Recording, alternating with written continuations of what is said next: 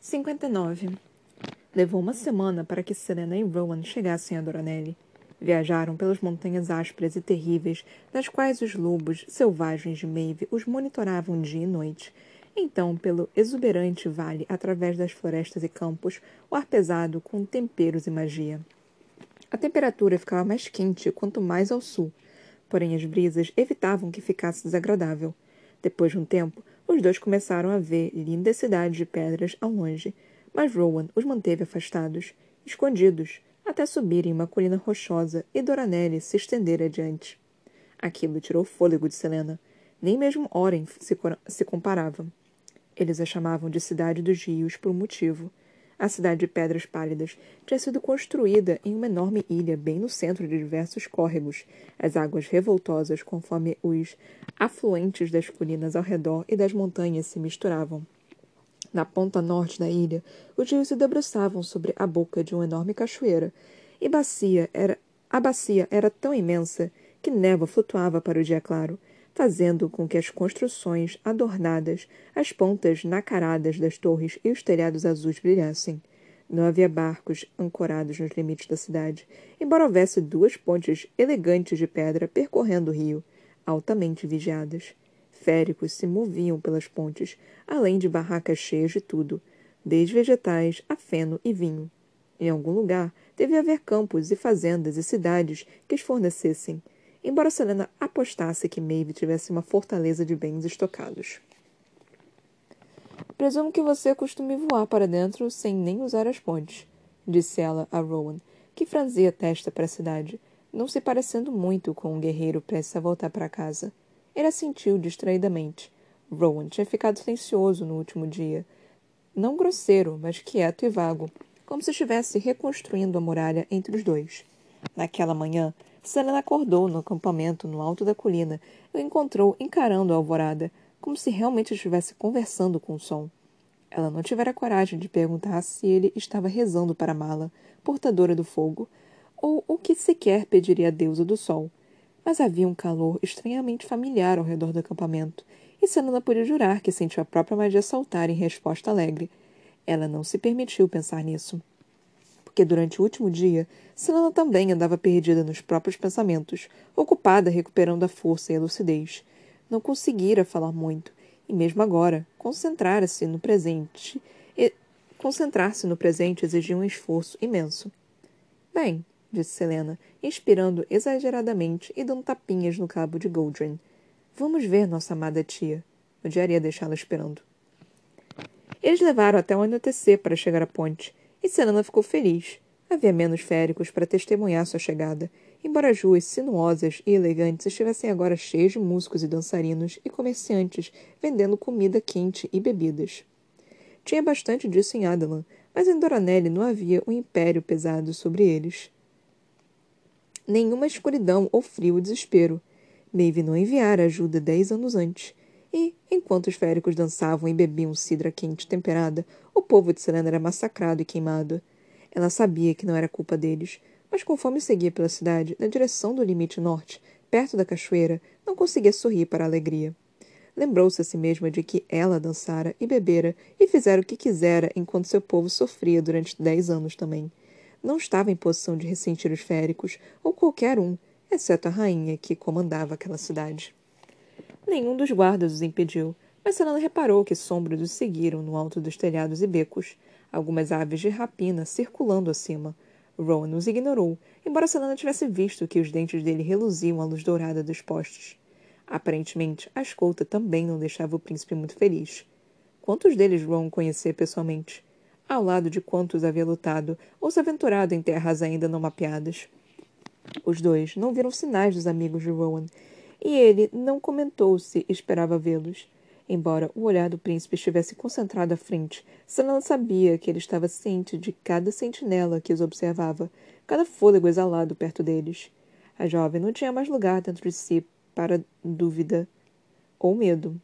Conforme caminhava, ela brincava com o anel enfiado no bolso, girando-o enquanto se lembrava do plano e do que precisava realizar antes de sair daquela cidade.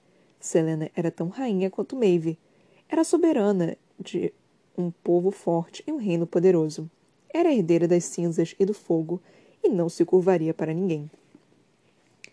Eles foram escoltados para um palácio reluzente de pedras pálidas e cortinas de tecido translúcido de cor do céu. Os pisos eram um mosaico de ladreiros delicados que retratavam diversas cenas, de donzelas dançando até imagens pastorais e o céu noturno. Pelo prédio, o próprio rio seguiu em minúsculos córregos, às vezes se acumulando em poças salpicadas de lírios noturnos. Jasmim entremeava as enormes colunas, e lanternas com vidro colorido pendiam dos tetos arqueados. O suficiente do palácio era aberto aos elementos para sugerir que o tempo ali era sempre ameno. Música suava de quartos distantes, mas era baixa e calma comparada com a explosão de sons e de cores na cidade do lado de fora das imensas paredes de mármore do palácio. Sentinelas estavam por toda parte. Espreitavam fora do campo visual, mas no corpo férico Selena conseguia sentir o cheiro delas, o aço e o odor forte de qualquer que fosse o sabão que deviam usar nos quartéis. Não muito diferente do castelo de vidro. A fortaleza de Maeve, no entanto, tinha sido construída de pedra. Tanta pedra por todo canto, todas pálidas, entalhadas e polidas e reluzentes. Não sabia que Rowan tinha aposentos particulares naquele palácio e que a família Whitehorn tinha várias residências em Doranelli, mas os dois não viram os parentes dele.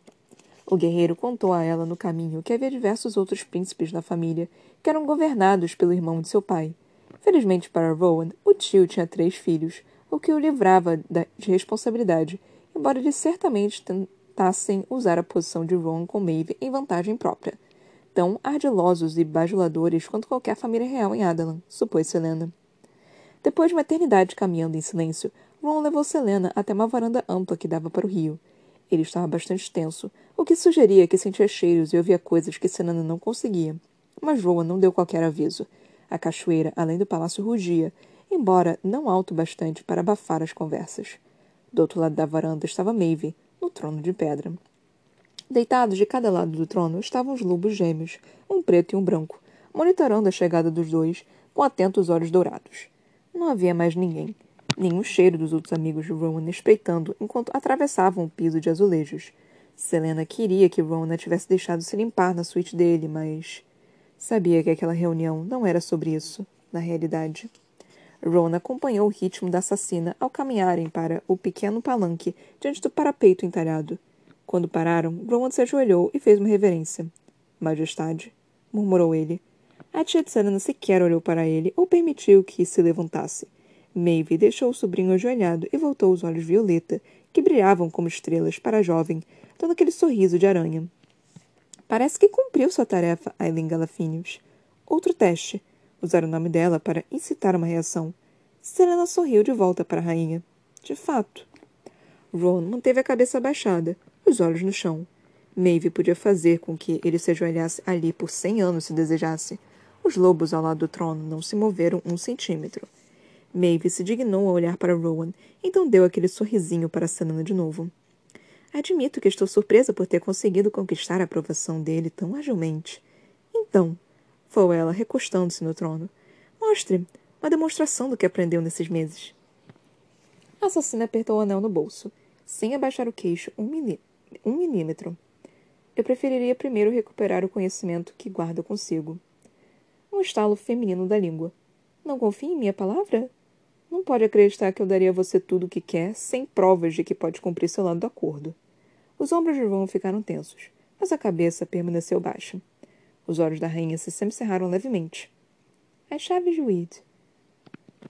Como podem ser destruídas? Onde estão e o que mais sabe sobre elas? Não podem ser destruídas. Não podem ser colocadas de volta no portão. Só podem ser colocadas de volta no portão. O estômago de Sanana se revirou. Ela já sabia daquilo mas ouvir a confirmação era difícil, de alguma forma. Como podem ser colocadas de volta no portão? Não acha que já teriam sido devolvidas ao lar se alguém soubesse? Você disse que sabia sobre elas. Um sorriso de víbora. Eu sei sobre elas. Sei que podem ser usadas para criar, para destruir, para abrir portais. Mas não sei como colocá-las de volta. Jamais descobri. Então elas foram levadas por Branham para o outro lado do mar. E não as vi mais. Qual era a aparência delas? Qual era a sensação delas? Maeve fechou a palma da mão em concha e olhou, como se pudesse ver as chaves ali. Pretas e reluzentes, não mais que lascas de pedra. Mas não eram pedra. Eram como nada nesta terra, em qualquer mundo. Era como segurar a carne viva de um deus, como conter a respiração de todos os seres vivos de todos os mundos de uma só vez. Era loucura e alegria e terror e desespero e eternidade. A ideia de Maeve possuir todas as três chaves, mesmo que por um breve momento, era apavorante o suficiente para que Serena não se permitisse pensar nela. Assim, apenas disse. E o que mais pode dizer sobre elas? É só do que me lembro, creio. A rainha se recostou de volta no trono. Não, não. Devia haver algum jeito. Ela não podia ter desperdiçado todos aqueles meses em um acordo tolo. Não podia ter sido tão enganada assim. No entanto, se Maeve não soubesse, então havia outras pequenas informações para extrair. Não sairia dali de mãos vazias. Os príncipes Valg. O que pode me dizer a respeito deles? Por alguns segundos, Maeve permaneceu em silêncio, como se contemplasse os méritos de responder, mais do que originalmente prometera. Selena não tinha total certeza se queria saber porque a rainha decidira em favor dela quando falou: Ah, sim. Meus homens me informaram da presença deles. Sua tia parou de novo, sem dúvida puxando a informação de algum canto antigo da memória. Há muitas raças diferentes de Valg. Criaturas das quais até mesmo seus piores pesadelos fugiriam. São governadas pelos príncipes que são eles mesmos feitos de sombra, desespero e ódio e não têm corpos para ocupar, exceto para aqueles nos quais se infiltram. Não há muitos príncipes. Mas certa vez testemunhei uma legião inteira de guerreiros féricos ser devorada por seis deles em horas. Um calafrio percorreu a espinha de Selena, e até os pelos dos lobos se arrepiaram. Mas eu os matei com meu fogo e minha luz. Como acha que Bran conquistou para si tanta glória e um reino? Ele era um filho abandonado de ninguém. Nenhum dos pais o reivindicou. Mas Malo amava intensamente, então as chamas de Brannon eram, às vezes, tudo que segurava os príncipes Valger, até que pudessem conjurar uma força para afastá-los. A jovem abriu a boca para fazer a próxima pergunta, mas parou. Maeve não era do tipo que jogava fragmentos aleatórios de informação, então Selena perguntou devagar. Brannon não era da família real? A rainha inclinou a cabeça. Ninguém jamais lhe contou o que significa a marca em sua testa? Me disseram que é uma marca sagrada, os olhos de Maeve dançaram com divertimento. Sagrada apenas por causa do portador dela, que estabeleceu seu reino. Mas antes disso não era nada. Brandon nasceu com a marca do bastardo, a marca que toda criança não reivindicada, não querida, possuía, identificando-a como sem nome, como ninguém. Cada um dos herdeiros de Brandon, apesar da linhagem nobre, foi, desde então, agraciado com ela, a marca dos sem nome e tinha queimado naquele dia em que Sinan lutou com Cain. Queimou diante do rei de Adalan. Um calafrio lhe percorreu a espinha. Por que brilhou quando lutei com Cain e quando enfrentei os príncipes Valg? Ela sabia que Maeve estava bem informada sobre a criatura das sombras que vivera dentro de Cain. Talvez não um príncipe Valg, mas algo pequeno bastante para ser contido pelo anel de pedra de Weed que ele usava no lugar de um colar. Aquilo reconhecera Helena e dissera para as duas: Você foi trazida aqui Todos vocês foram. Todos os jogadores do jogo inacabado. Talvez seu sangue tivesse apenas reconhecido a presença dos Valg e estivesse tentando dizer alguma coisa. Talvez não significasse nada. Serena achava que não, principalmente quando o fedor dos Valg estivera no quarto dos pais dela na manhã depois de terem sido assassinados. Ou o assassino estivera possuído, ou soubera usar o poder deles para manter os pais inconscientes enquanto os massacrava. Tudo isso era fragmentos de informação que deveriam ser montados depois, quando Serena estivesse longe de Maeve, se a rainha deixasse sair dali. O fogo e a luz são a única forma de matar os príncipes Valg? São difíceis de matar, mas não invencíveis, admitiu Maeve. Com o modo como o rei de Adalan subjuga, cortar as cabeças para separar o colar pode funcionar. Se você voltar a Adalan, esse será o único modo suspeito. Porque lá a magia ainda estava trancafiada pelo rei.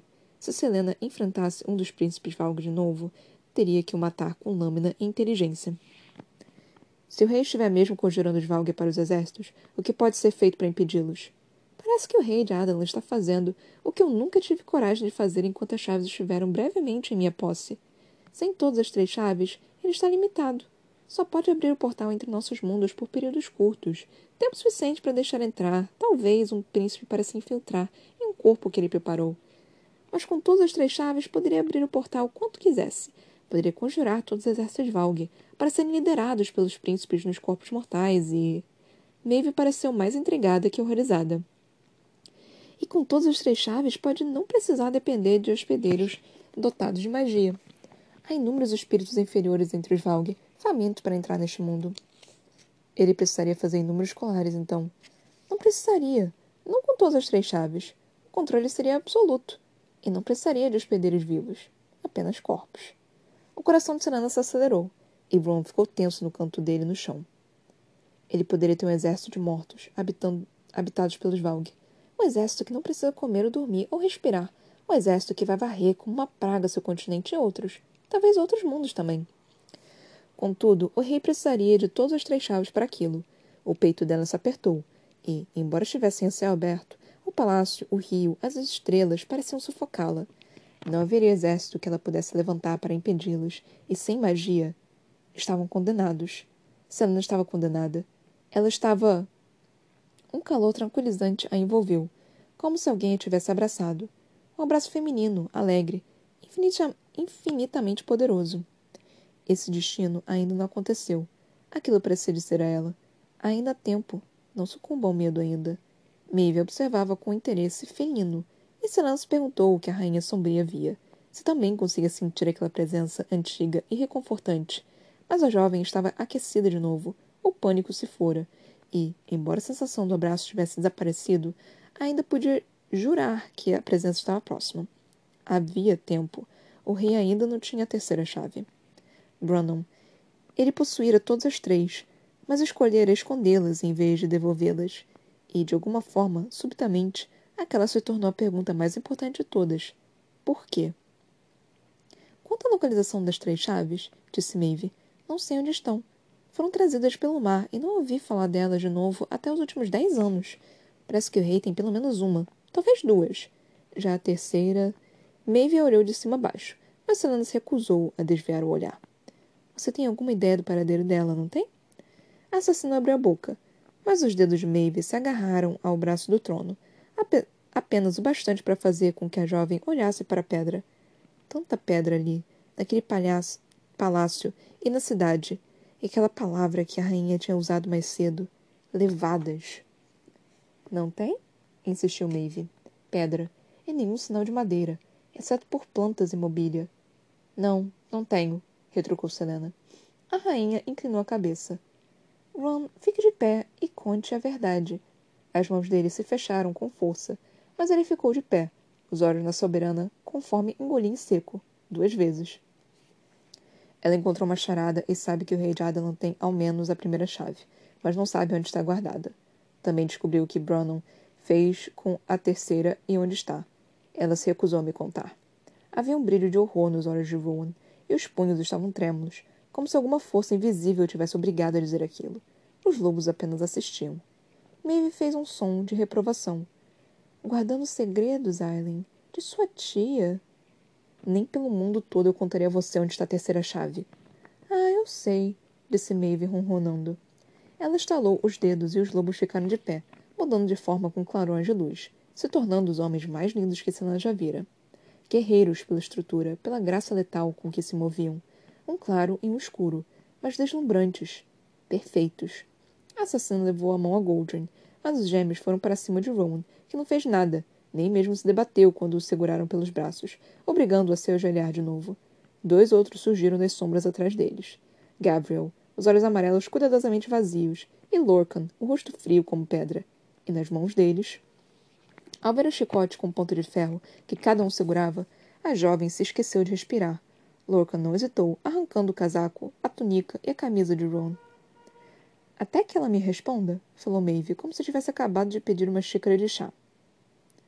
Lorcan abriu o chicote, a ponta de ferro estalando contra as pedras, e engolou o braço.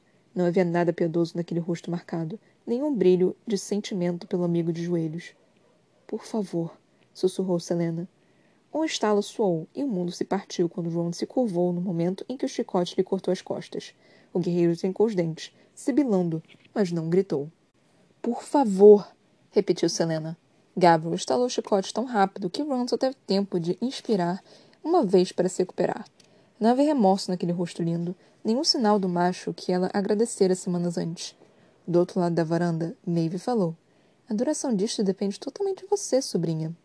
Sarah não ousou tirar os olhos de Rowan, que aceitava as chicotadas como se tivesse passado por aquilo antes, como se soubesse como segurar e quanta dor esperar. Os olhos dos amigos estavam mortos, como se eles também tivessem dado e recebido aquele tipo de punição. Maeve tinha ferido o guerreiro antes. Quantas das cicatrizes foram causadas por ela? Pare! grunhiu a jovem. Nem pelo mundo todo, Aileen, mas por seu príncipe Rowan. Outro golpe e sangue estava sobre as pedras, e o som, aquele som de chicote, o som que ecoava em seus pesadelos, o som que fazia o sangue de Selena desfriar. Diga onde está a terceira chave de Weed, Aileen. Crack! Rowan se contorceu contra as mãos de ferro dos gêmeos. Seria por isso que rezava para Mala naquela manhã? Porque sabia o que esperar de Maeve? Selena abriu a boca, mas o guerreiro ergueu a cabeça, os dentes expostos, o rosto selvagem com dor e ódio. Ele sabia que a jovem conseguia ler a, a, palavra nos olhos dele, mas disse assim mesmo: Não fale! Foi essa frase de desafio que partiu o controle que a assassina mantivera sobre si mesma durante o último dia o abafar que pusera sobre o poder conforme secretamente descia em espiral até o núcleo de magia, reunindo o máximo possível.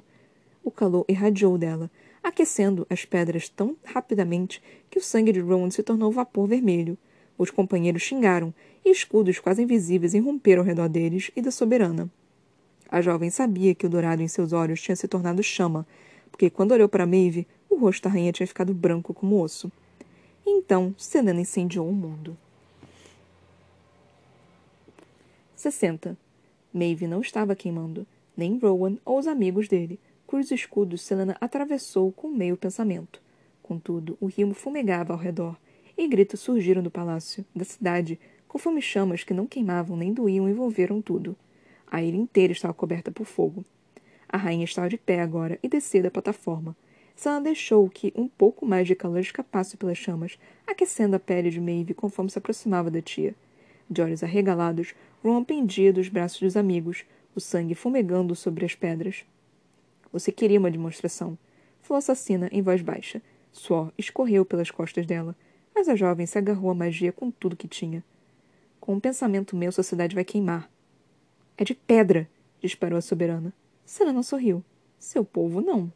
As narinas de Maeve se dilataram devagar. Assassinaria inocentes, Aileen? Talvez. Fez isso durante anos, não foi?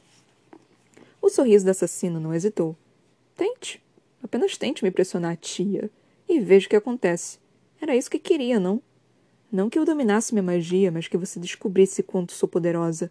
Não quanto do sangue de sua irmã flui em minhas veias. Não. Você sabia desde o início que tenho muito pouco do poder de Mab. Queria saber quanto recebi de Brannon. As chamas aumentaram, e os gritos, de medo, não de dor, aumentaram também. O fogo não machucaria ninguém, a não ser que Selena desejasse. Ela podia sentir a magia dos demais lutando contra dela, abrindo buracos em seu poder. Mas a caflagração que cercava a varanda queimava com força. Você jamais deu as chaves para Brannon. E não viajou com ele a Afro para recuperar as chaves dos Valg, continuou a jovem, uma coroa de fogo envolvendo sua cabeça. Foi para roubá-las para si mesma. Queria ficar com as chaves. Depois que Brannon e Afro receberam isso, lutaram contra você. E Afrel? Selena sacou Goldrin. O cabo agora brilhava vermelho como sangue. Seu amado Afrel, querido amigo de Brannon. Ao lutarem, você o matou. Você, não os Valgue. E, no luto e na vergonha, ficou fraco bastante para que Brannon tomasse as chaves. Não foi uma força inimiga que saqueou o templo da deusa do sol. Foi Brannon. Ele queimou até o último rastro de si mesmo, qualquer pista de onde iria, para que você não encontrasse. Deixou apenas a espada do amigo para honrá-lo, na caverna em que Afro arrancou o olho daquela pobre criatura no lago, e jamais contou a você. Depois que Brandon deixou esta terra, você não ousou segui-lo, não quando ele tinha chaves, não quando a magia dele, minha magia, estava tão forte. Fora Brandon quem escondera as chaves de Weed na herança da própria casa, para dar a eles aquele peso a mais de poder. Não contra inimigos comuns, mas para o caso de Mavis atacar. Talvez não tivesse devolvido as chaves no, porão, no portão, porque queria ser capaz de usar o poder dele, delas caso Maeve decidisse declarar senhora de todas as terras. Foi por isso que você abandonou sua terra ao pé da colina, deixando-a apodrecer. Por isso construiu uma cidade de pedra cercada de água, para que os herdeiros de Brandon não pudessem voltar para queimar você viva. Era por isso que queria me ver, por essa razão que negociou com minha mãe. Queria saber que tipo de ameaça poderia representar. O que aconteceria quando o sangue de Brandon se misturasse com a linhagem Mab? Senna abriu os braços. Goldrin queimando forte em uma das mãos. Veja meu poder, Maeve. Veja, veja o que combato nas profundezas obscuras, o que espreita sobre minha pele. A jovem exalou e apagou cada chama da cidade. O poder não estava na força ou na habilidade. Estava no controle. O poder consistia em autocontrole. Ela sempre soubera o quanto seu fogo era extenso e mortal, e, alguns meses antes, teria matado sacrificado e massacrado qualquer um ou qualquer coisa para cumprir o juramento. Mas isso não tinha sido força. Tinha sido ódio e luto de uma pessoa partida, aos pedaços. Selena entendia agora o que a mãe quisera dizer quando tocou seu coração naquela noite em que deram o amuleto à filha. Conforme cada luz se apagou em Doranelli, mergulhando o mundo na escuridão, Selena caminhou até Rowan. Um olhar e o lampejo dos dentes fez os gêmeos o soltarem. Com os chicotes ensanguentados ainda nas mãos, Gabriel e Lorca não fizeram menção de se aproximar quando Ron se jogou nela, murmurando seu nome. Luzes se acenderam. Maeve permaneceu onde estava, o vestido manchado de fuligem, o rosto brilhando com suor. Rowan, venha cá! Ele enrijeceu o corpo, resmungando de dor, mas cambaleou até a plataforma. O sangue escorria dos ferimentos horríveis nas costas. Billy ardeu na garganta de Selena, mas ela manteve os olhos na rainha. Maeve mal afetou quando disse, fervilhando de ódio. Me dê essa espada e saia daqui! Sua tia estendeu a mão para Goldrin. A jovem fez que não com a cabeça. Acho que não. Brunon deixou naquela caverna para que qualquer um, menos você, encontrasse. Então é minha, por sangue e fogo e escuridão. Selena embanhou Goldrin na lateral do corpo. Não é muito agradável quando alguém não dá a você o que você quer, não é? Ron estava apenas parado ali, o rosto era uma máscara de tranquilidade, apesar dos ferimentos. Mas os olhos. Seria tristeza? Os amigos dele estavam em silêncio, observando, prontos para atacar caso a rainha desse o comando. Que tentassem. Os lábios de Maeve se contraíram. Vai pagar por isso. A Serena caminhou até a tia de novo, pegou a mão dela e falou: acho que não. Então abriu a mente para a rainha. Bem, parte da mente. A visão de Narok lhe dera enquanto o queimava. Ele soubera. De alguma forma, vira o potencial como se o tivesse descoberto enquanto os príncipes Valg passavam por suas memórias. Não era um futuro gravado em pedra, mas não deixou que a tia visse aquilo. Selena apresentou a memória como se fosse verdade, como se fosse um plano. A multidão ensurdecedora ressoava pelo, pelos corredores de pedra do castelo real de Orinth. Estavam cantando o nome dela, quase chorando. Aileen, um pulso de duas notas que ecoava a cada passo que dava ao subir a escada escurecida. Goldrin pesava as costas dela, o rubi incandescente à luz do sol que escorria da plataforma acima. Vestia uma túnica linda, mas simples, embora os punhos de ferro, armados com lâminas ocultas, fossem tão ornamentados quanto mortais. Ela chegou à plataforma e a atravessou, passando pelos guerreiros altos e musculosos que espreitavam as sombras.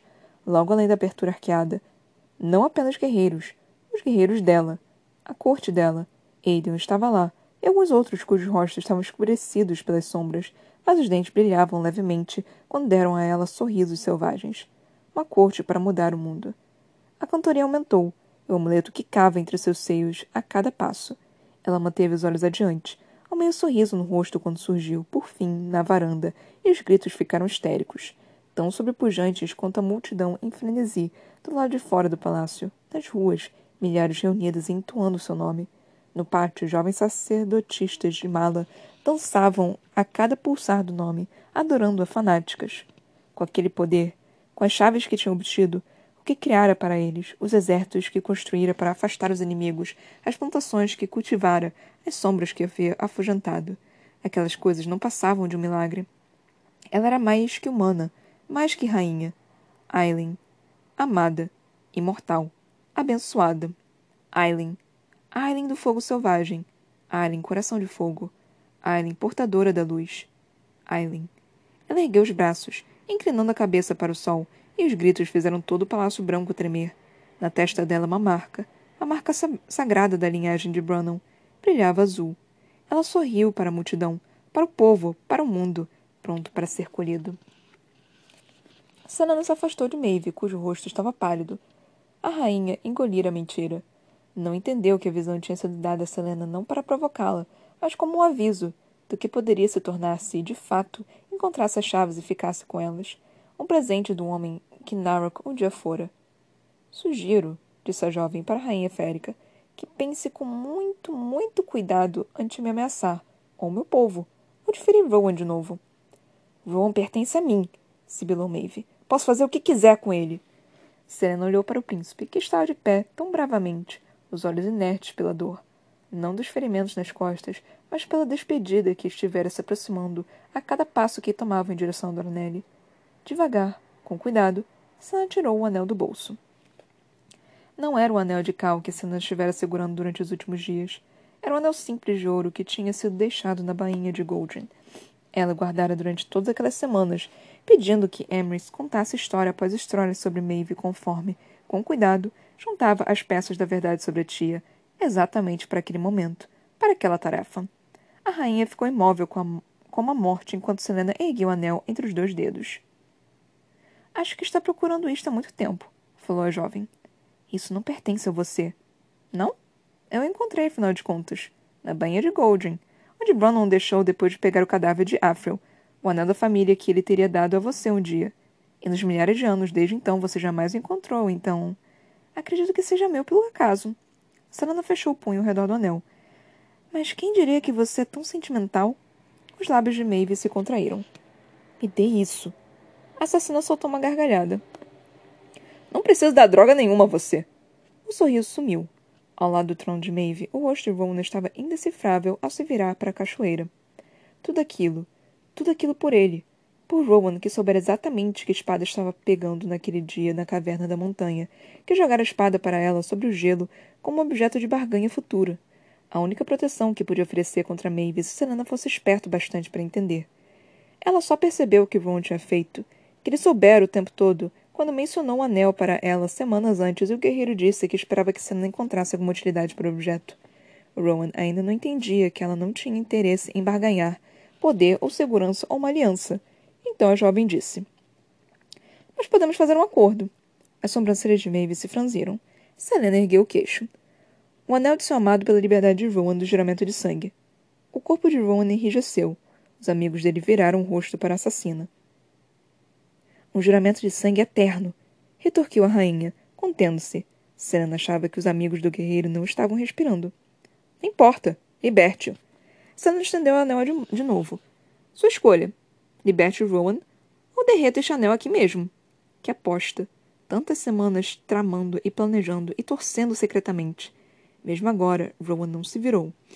Os olhos de Maeve permaneceram no anel, e Selena entendia por quê. Era por isso que ela ousara tentar aquilo. Depois de um longo silêncio, o vestido de Maeve farfalhou quando esticou as costas, o rosto pálido e contraído. Muito bem.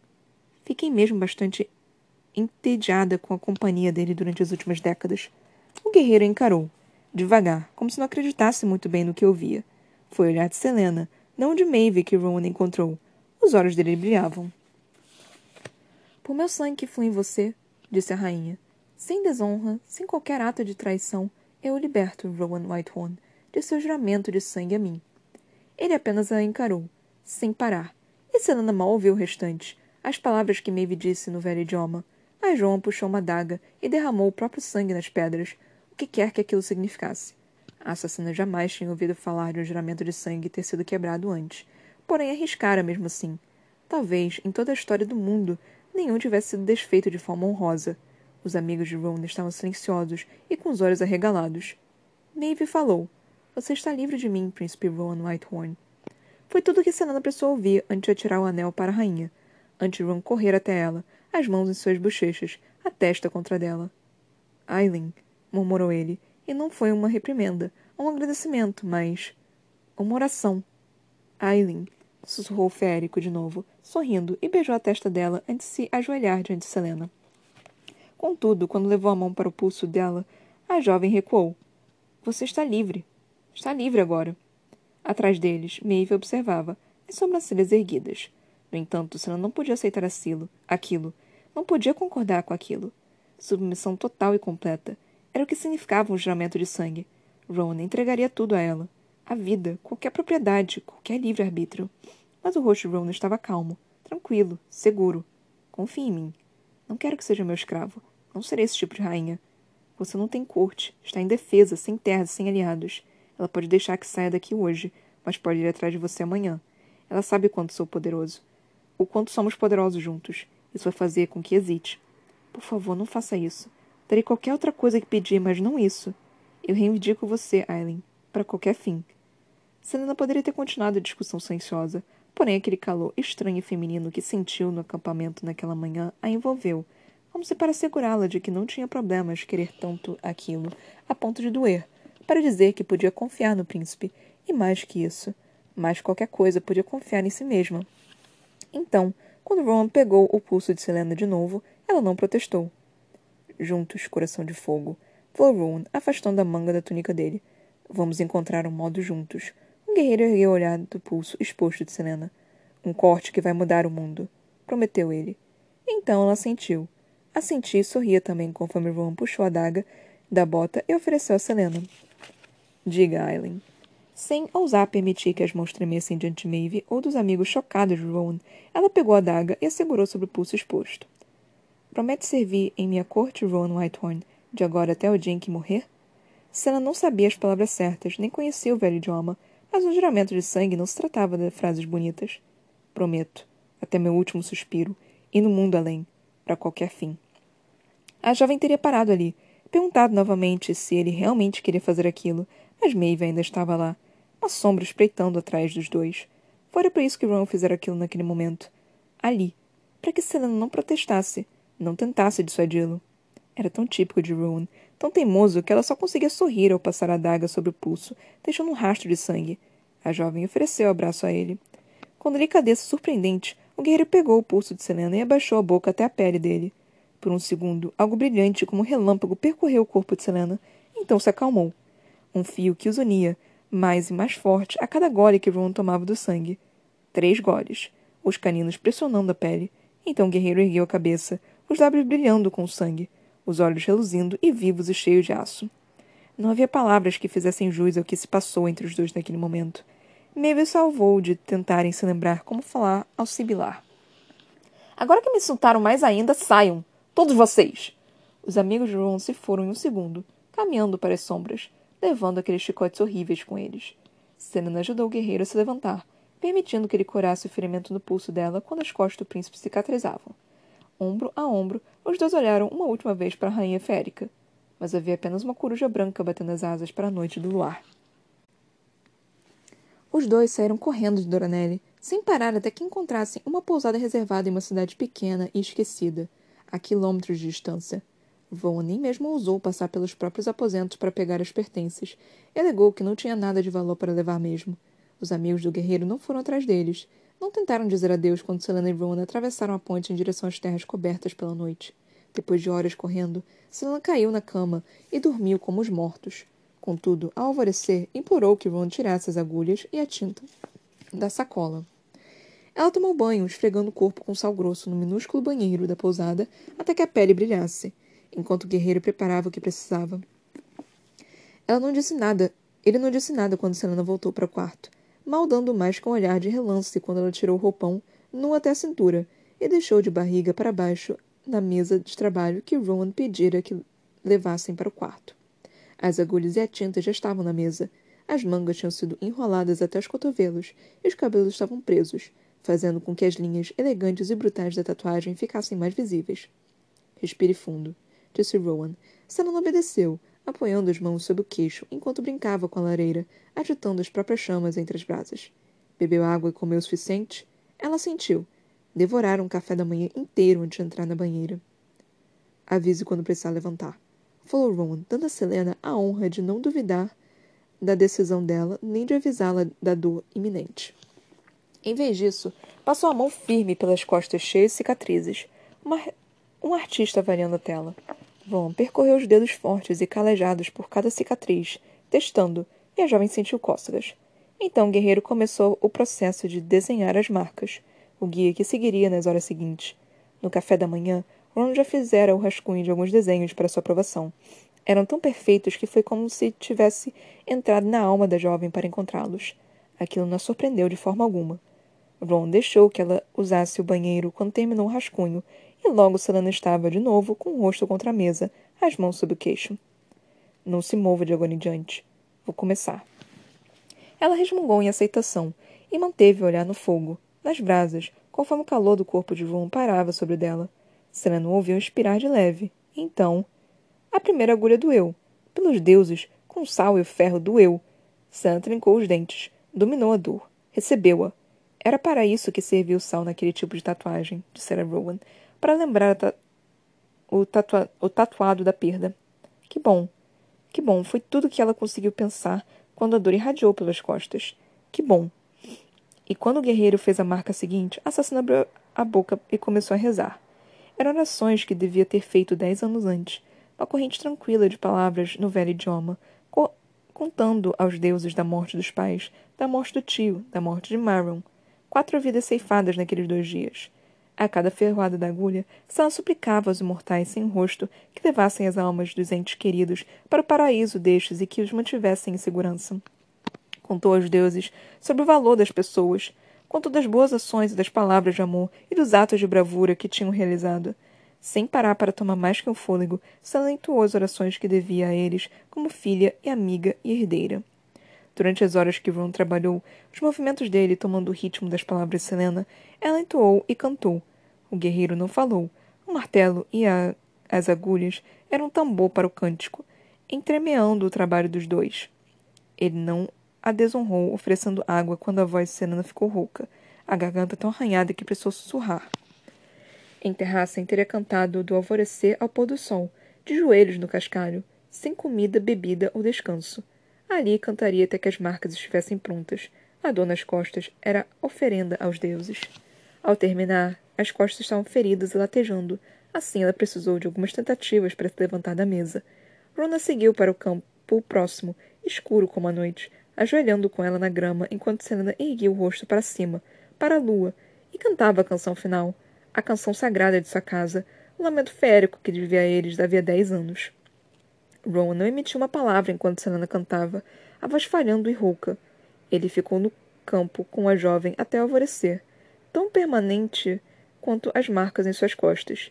Três linhas de texto se estendiam por cima das três maiores cicatrizes, a história de amor e perda agora escrita no corpo uma linha para os pais e o tio, uma linha para Lady Marion e uma linha para sua corte e povo. Nas cicatrizes menores, mais curtas, estavam as histórias de Nehemia e de Sam, os amados mortos. Eles não estariam mais trancafiados em seu coração. Sam não teria mais vergonha.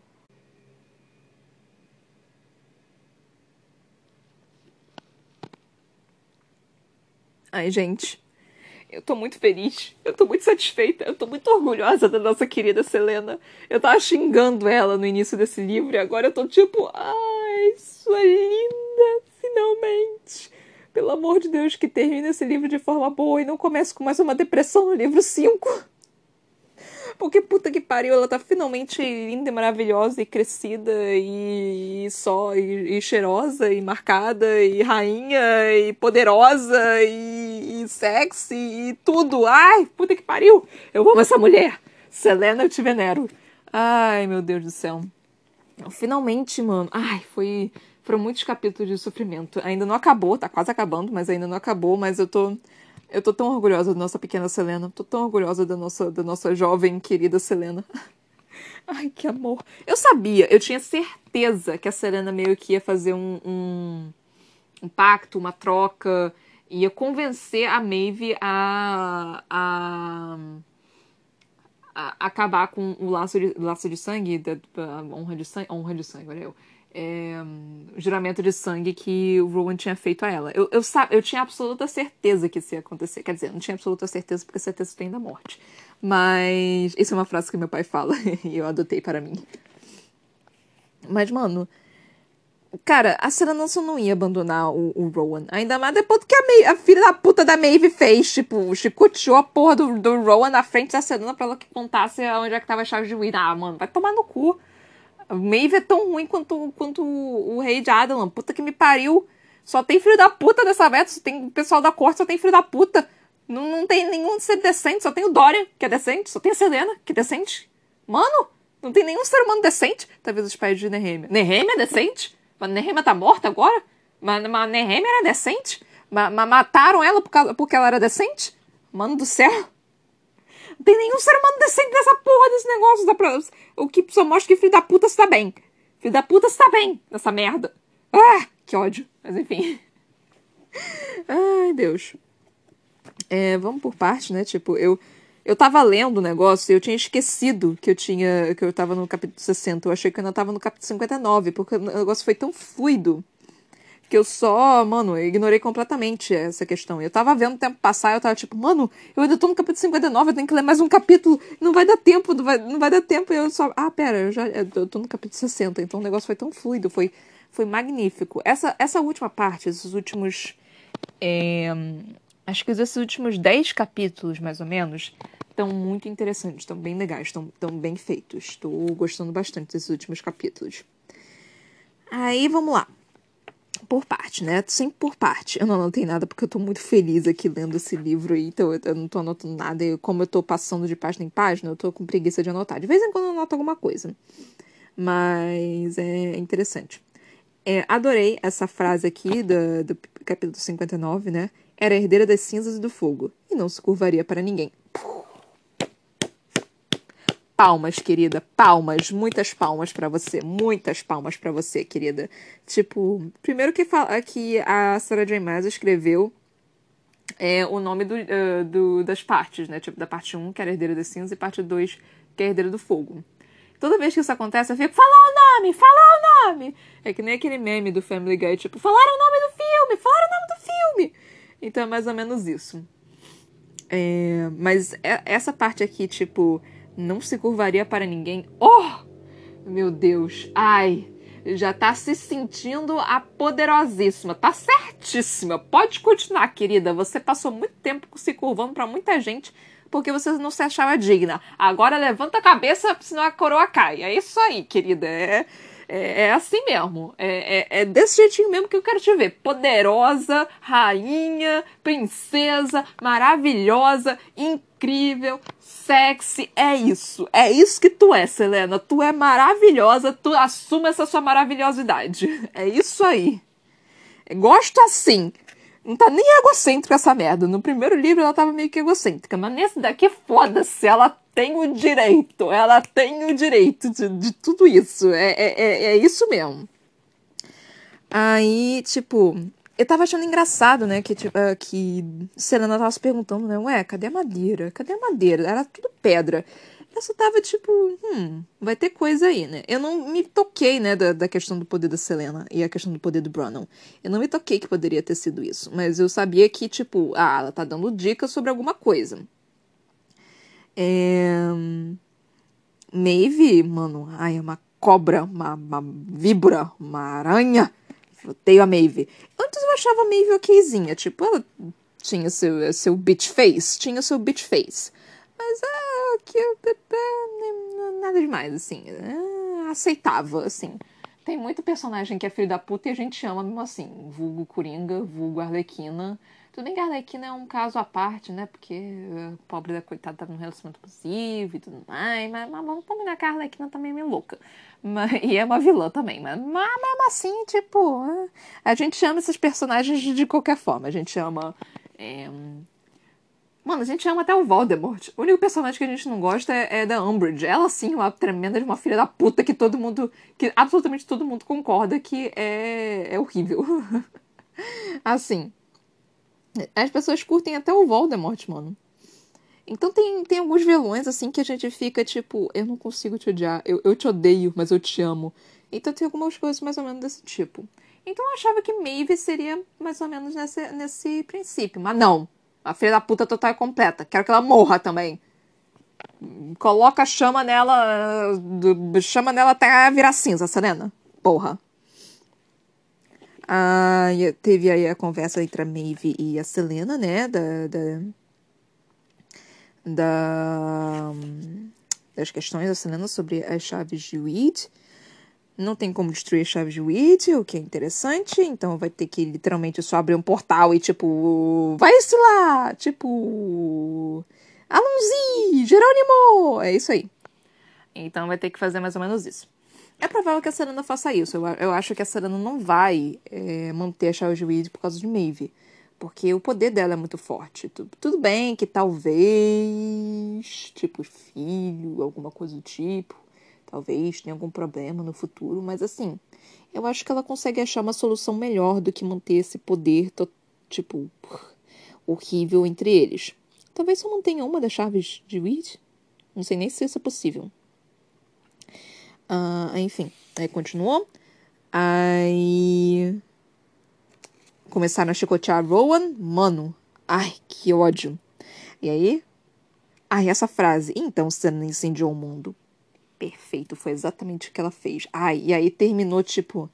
Terminou o capítulo assim. Então, Serena é, incendiou o mundo. E aí começou o capítulo 60. Eu já tava desesperada, tipo, pelo amor de Deus, continua o que a Selena. O que a Selena co começou. Se entrasse num fucking outro. É, outra história, tipo, do Cal, do Dória ou do da Maeve. Maeve não. Da Manon, mano, eu ia ficar muito puta. Eu ia ficar muito puta. Mas continuou. Muito obrigada, Sarah J. Maas, por ter continuado essa história. Ai, Deus. Ai, assim. E, tipo, Maeve desesperada, tipo, é tudo de pedra, como é que você tá fazendo isso, caralho? E eu só tava. Ah, querida, a pedra também derrete. Não sabe o que é lava, não, filha da puta? Mas, enfim. Mas eu não sei se a Serena é tão poderosa assim e ela não tava queimando, tipo, todo mundo. É. Ai, adoro as ironias, tipo, tente, apenas tente me pressionar, tia. Tipo, você não tá me chamando de sobrinha? Você não sou sua sobrinha, querida? Então, então continua, né, meu anjo? É, continua tentando me ameaçar pra saber o que acontece. Que minha mão não, não encontra seu rosto em 3 segundos. Em 0,01 segundo, pra você ver. Com fogo ainda por cima. Uh, deixa eu ver, deixa eu ver o que mais. Ai, ai, cara, que maravilhoso. E essa questão, né, de da gente, da gente descobrir por quê. Porque eu tava desde o início me perguntando, ah, por que diabos a mãe da, da Selena não tava deixando a Maeve conhecer a Selena, né? O que que exatamente a Maeve quer? Eu não, tá, eu não tava meio que conseguindo captar a ideia de que Maeve era uma super vilã. Talvez uma vilã, mas não uma super vilã como tá agora. Então não tava, tipo, nessa. Né, na minha cabeça só não fazia sentido, não batia isso. Aí, falando, né, sobre essa questão de que, tipo, ela tava querendo saber a real ameaça, né, da Selena, de que o poder dela era realmente grande, nessa questão de. de qual nome? É, do fogo, é, do, do Bronon, do poder do Bronon, e também a marca da testa da Selena, que é a marca, né, de uma pessoa sem nome, né? Foi o que disse, acho que foi alguma coisa mais ou menos desse tipo. Aí nós tivemos uma pequena visão. Hum, Serena apresentou a memória como se fosse verdade, como se fosse um plano. Eu achei isso bem interessante. Uh, tipo, é interessante porque é, não, é, não foi uma visão exatamente, né? Não foi uma visão do futuro. Foi, uma, foi algo que poderia acontecer, mas não era real. Mas é, eu achei isso. Um, teve uma coisa que eu vi aqui que eu achei um pouquinho perigoso. É, a cantoria aumentou e o amuleto quicava entre seus seios a cada passo. Mano, esse amuleto, se eu não me engano, é o amuleto que tá a Wheat que protegeu Selena. Por que diabos ela mostrou isso? É, esse detalhezinho eu fiquei tipo, mano, Maeve vai perceber que a porra da chave de Wheat nessa porra desse amuleto. Então eu, eu fiquei um pouquinho preocupada com isso. Esse pequeno detalhe, sabe? Tipo, é como se fosse um jogo de câmera, sabe? Tipo, ah, a pessoa é, entrou na casa e colocou a chave num pote. Qualquer outra pessoa só filmaria isso e, tipo, não, não, não deu atenção. Mas se a, se a câmera mostrar exatamente onde a chave foi colocada, isso quer dizer que tem alguma coisa ali. Isso quer dizer que isso é importante. Então, é, tem certas coisinhas assim que você pesca. Pode ser nada, mas tem certas coisinhas assim que você já fica um pouquinho mais atento. Tipo, pelo. Ao menos é, eu vejo dessa forma. Hum... Aí nós tínhamos aqui que a Selena trocou o anel pelo Rowan.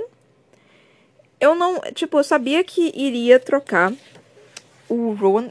A Selena queria a a qual é o nome? A liberdade de Rowan, mas eu não sabia que o anel seria importante nesse caso. Então eu gostei de ver isso, de ver a Selena agir bem. É engraçado ver que Maeve, tipo, ai caralho, eu tô falando muito tipo que é, o anel é tão importante para Maeve que ela ela literalmente largou o Rowan de lado para poder ficar com o anel, sabe? E eu achei isso bem surpreendente, porque o anel não é nada, é só da pessoa amada de, de Maeve, sabe? Eu achei isso muito incrível, muito. que dá para mostrar que, que o sentimento da Maeve realmente era, era, era verdadeiro. Eu acho que é isso, né? Eu, eu pelo menos eu, eu, espero que não esteja me confundindo. Aí o, o né, fazendo o juramento de sangue pra Selena, pra Aileen, não sei mais agora como é que vai chamar ela. É, eu entendi essa questão de, dela ficar meio que, hum, eu não quero que você. Você acabou de sair de um juramento de sangue, você já tá querendo entrar em outro, meu filho? Peraí, alto lá, calma. Vamos se conhecer primeiro. Então eu fiquei um pouquinho mais ou menos assim também como a Selena. Mas aí tudo indicou que tava tudo bem. Eu fiquei, tá, tá, tá, tá bom, né? Então eu vou fazer o quê? Não vou fazer nada. Não é como se a Selena também fosse impedir que ele vivesse a vida dele é, de, de uma forma que ele, que ele não quisesse, né? Então, assim, tá tudo bem, fazer o quê? É isso, né? Não posso fazer absolutamente nada. Selena até tentou, mas é isso aí. Um, acho que é isso que eu tenho para falar. Nossa, capítulo incrível. É, esses últimos dois capítulos aí com a Maeve foi.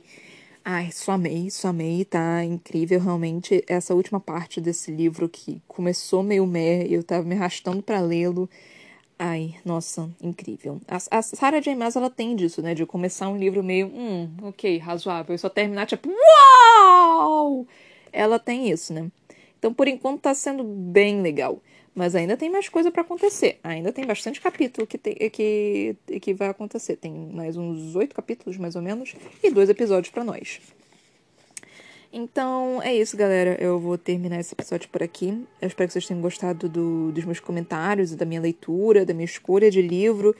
É, se vocês puderem compartilhar, né, com as pessoas que vocês conhecem, só, tipo, dar um toquezinho e falar, nossa, essa, essa pessoa aqui é completamente louca, ouve ela, que os comentários dela são, são muito engraçados, ela não fala coisa por coisa, ela é muito retardada, então pode compartilhar com as pessoas, explicar para elas que eu primeiro leio o livro, se elas nem quiserem me ouvir comentar, ou só quiserem, não tiverem tempo de ter leituras e tudo mais, de fazer leituras no dia a dia, só ouvir um, eu lendo, então não tem problema nenhum também, não precisa nem me ouvir, pode só ouvir a leitura. Mas se quiserem ou, me ouvir falando, só explicar como é que é feito, pedir para ouvirem os três, as três introduções que eu fiz, que explica direitinho como é que eu funciono aqui.